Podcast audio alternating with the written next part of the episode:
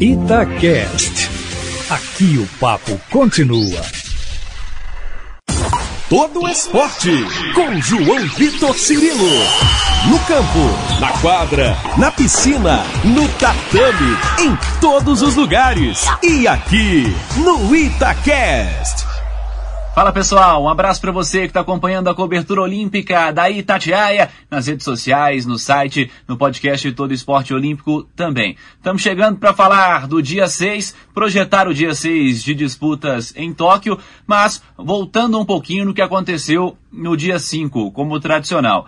Eu vou começar com a revolta de todo o povo brasileiro por conta da luta da Maria Portela. Foi a segunda na categoria dela no dia nessa terça-feira, e foi nessa quarta-feira, melhor dizendo, e foi um negócio inacreditável o que a arbitragem fez com a Maria Portela. Não à toa ela chorou demais, porque a arbitragem não apenas deixou de dar uma pontuação, de dar um golpe, o Vazari, que daria a ela a classificação para a próxima fase, já estávamos no Golden Score, e além disso, deram uma punição inexplicável também no fim da luta. A Maria Portela foi eliminada. É uma marca, é um golpe que na carreira do atleta que tanto se esforçou para chegar a esse momento é, é algo que não deve dar para calcular.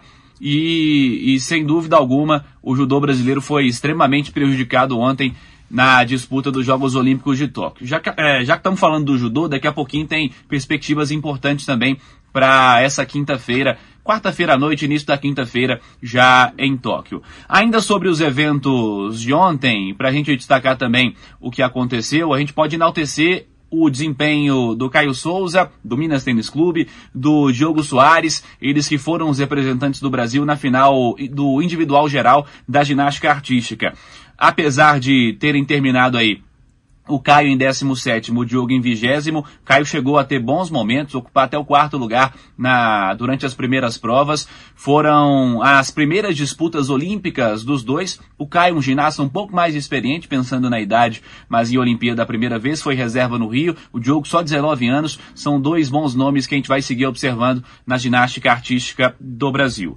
Eu destaco também o Hugo Calderano, começou muito bem nas quartas de final do tênis de mesa, no finalzinho do dia em Tóquio, início da manhã aqui no Brasil, contra o alemão. Chegou a, a vencer a primeira parcial com muita tranquilidade, abriu 2 a 0 mas acabou levando a virada. Mas dá para se dizer que é de fato uma campanha histórica para o tênis de mesa do Brasil, esse, esse avanço até a fase quartas de final, algo que não havia acontecido em Jogos Olímpicos. Destaco também a vitória do Brasil no futebol, 3 a 1 na seleção masculina, derrotando nessa última rodada a seleção da Arábia Saudita, o Brasil se classificando e vai pegar o Egito. Aí um detalhe, o Egito vem do grupo da Argentina, que está eliminada. A Espanha se classifica, o Egito também se classifica e o Brasil só enfrenta a Espanha, que é encarada como uma das seleções mais fortes, talvez candidata à final ao lado da seleção brasileira. Só na decisão esse confronto poderá ser realizado. Brasil e Egito, sábado, 7 horas da manhã. Brasil comandado em campo pelo Richarlison.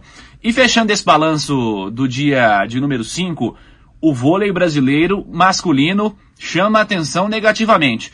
3 a 0 derrota para a Rússia o Brasil, o ataque não funcionou, a virada de bola não funcionou, o bloqueio da Rússia jogou demais nesse confronto. A sorte também deu uma ajudada em alguns pontos, meio que tudo deu certo, mas o Renan tem trabalho, o Brasil tem pela frente Estados Unidos e França, o grupo está embolado, o Brasil vai ter que arrancar vitórias para conseguir classificação. Esse grupo está tão embolado que a Argentina que perdeu para o Brasil em cinco sets, acabou ganhando da França. É um grupo com grandes seleções, fortíssimas seleções, e o Brasil tendo esse desafio complicado. Ou esses desafios complicados agora, e tendo que resolver alguns problemas de confiança e tecnicamente também. Brasil e Estados Unidos, Brasil e França, os dois últimos desafios para a seleção do técnico Renan Dalzotto. Vamos projetar o dia 6, o que vem pela frente, e eu chamo a atenção para essa disputa do judô, também do remo, da canoagem e alguns outros fatores que a gente pode destacar também. Natação, a própria ginástica também está de volta com a disputa do individual geral.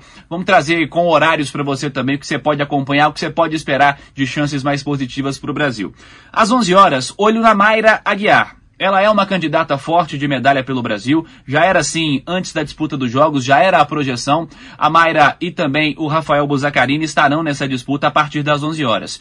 Olho na Mayra, em especial, é nome para ser observado, é nome para medalhar. Quem sabe tenhamos aí mais uma medalha do judô para o Brasil em Tóquio, já que tivemos a primeira com Daniel Cargnin ainda nas primeiras disputas do judô. Também às 11 horas tem o Lucas Vertain.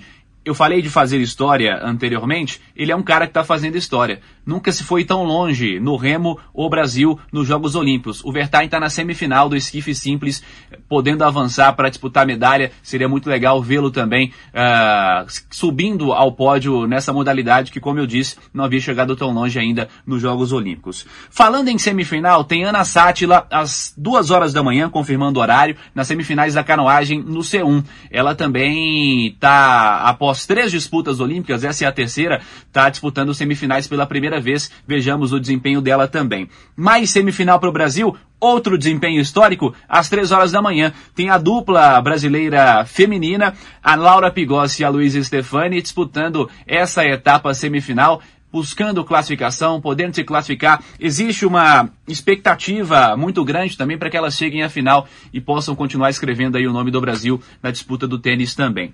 Passando alguns outros destaques para você que está ligado conosco, nós temos o Guilherme Costa às 10h30 na natação, ele vai disputar a final dos 800 metros livre. Havia uma grande expectativa para o Guilherme, que é do Minas Tênis Clube, popularmente conhecido como Cachorrão, que ele conseguisse avançar para a decisão dos 400 e um bom desempenho na final dos 400 também, que é a prova mais forte dele.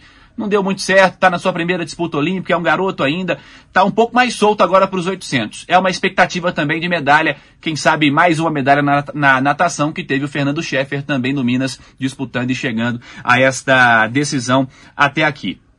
Já no início da manhã, no horário brasileiro, nesta quinta-feira, nós temos a ginástica artística, como eu disse, a Rebeca Andrade foi o destaque do Brasil, ao lado da Flávia, mas a Rebeca chegando a mais finais, né? E ela tem essa disputa do individual geral a partir de 7h50 da manhã. Nessa quinta-feira a gente pode acompanhar. Dez minutos antes, o Brasil entra em quadra no vôlei feminino. É o terceiro desafio contra a seleção japonesa. As comandadas do Zé Roberto Guimarães já venceram a República Dominicana, jogo difícil, 3 sets a 2. E na rodada inaugural acabaram passando pela Coreia do Sul.